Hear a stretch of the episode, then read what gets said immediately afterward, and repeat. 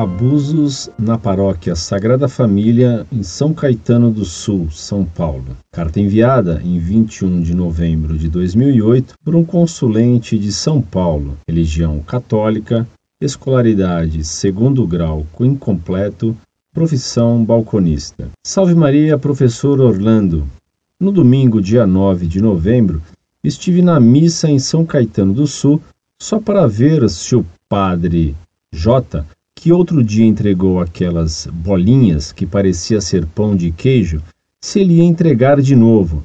Mas teve um outro padre que fez a mesma coisa. Ele entregou a Eucaristia para os adultos e depois fez sinal para as crianças fazerem uma fila e entregou num grande recipiente. O padre J é o mesmo que outro dia esqueceu de fazer a consagração. Esse padre também canta na homilia, que são músicas de rádios. Até quando vamos ver isso acontecer nas paróquias? Isso aconteceu na paróquia Sagrada Família em São Caetano do Sul.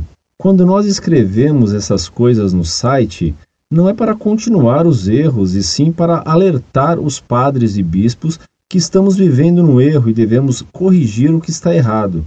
Só assim poderemos ter uma união que Deus quer na sua igreja. No Novo Testamento diz muito isso, que devemos permanecer unidos e não cada um pensando de um modo. Por acaso Cristo estaria dividido?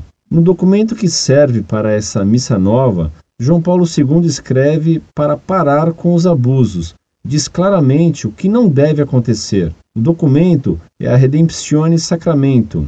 Diz assim no parágrafo: Reprova-se o costume que contrarie as prescrições dos livros litúrgicos, inclusive que sejam distribuídas semelhantemente à maneira de uma comunhão durante a missa ou antes dela, quer sejam hóstias não consagradas, quer sejam outros comestíveis ou não comestíveis, posto que estes costumes de nenhum modo concordam com a tradição do rito romano e levam consigo o perigo de induzir a confusão aos fiéis, respectivamente, à doutrina eucarística da Igreja, onde em alguns lugares exista, por concessão, o costume particular de abençoar e distribuir pão depois da missa, tenha-se grande cuidado de que se dê uma adequada catequese sobre este ato. Não se introduzam outros costumes similares, nem sejam utilizadas para isto nunca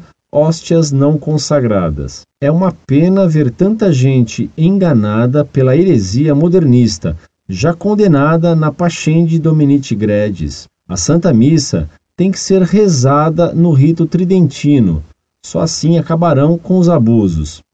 Muitos falam que a Igreja não deve voltar para a Idade da Pedra, pois preferem a modernidade. Nós que gostamos da tradição e que queremos que ela volte em todos os lugares, vemos muitos olharem para nós como se fôssemos loucos. Dizem que os fiéis não vão entender nada.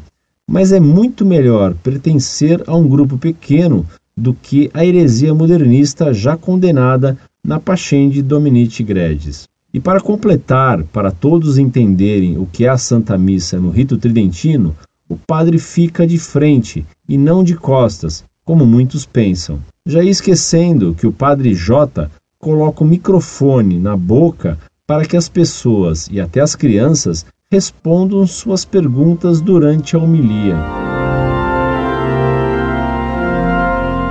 Muito prezado, salve Maria. Os abusos que você conta existirem nessa missa em São Caetano são inacreditáveis. Você mesmo já colocou o texto excelente do Papa João Paulo II condenando esses abusos que fazem as crianças julgarem que a comunhão é como um pão de queijo. É assim que se enganam os fiéis. João Paulo II era muito bem quisto pelos padres, mas isso não significa que eles obedeçam ao que ele mandou. Esses padres modernistas só creem em si mesmos. E pior ainda, fazem os outros perderem a fé. Incorde Jesus Semper, Orlando Fedeli.